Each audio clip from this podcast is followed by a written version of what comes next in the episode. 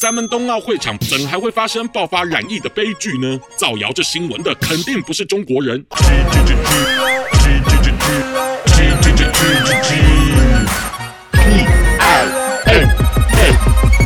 粉红惊奇 Talk Show，各位朋友，大家好，我是粉红鸡。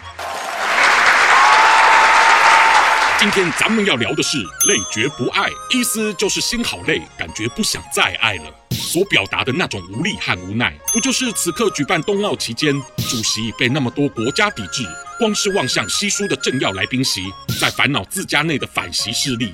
若是我，早就对皇位累觉不爱啦。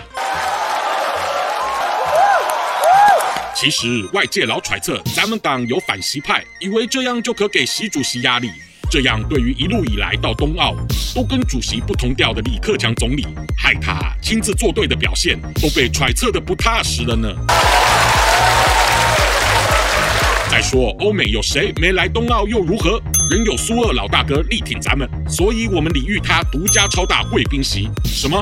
他众目睽睽，为何打起瞌睡？毕竟支持老习也是高处不胜寒，难免偶尔也会累觉不爱的。至于咱们冬奥会场被质疑，怎还会发生爆发染疫的悲剧呢？造谣这新闻的肯定不是中国人，因为不管疫情如何，党一直都走在清零的路上呢。哦，对了，被封锁的区域是不能被列入讨论范围的哦。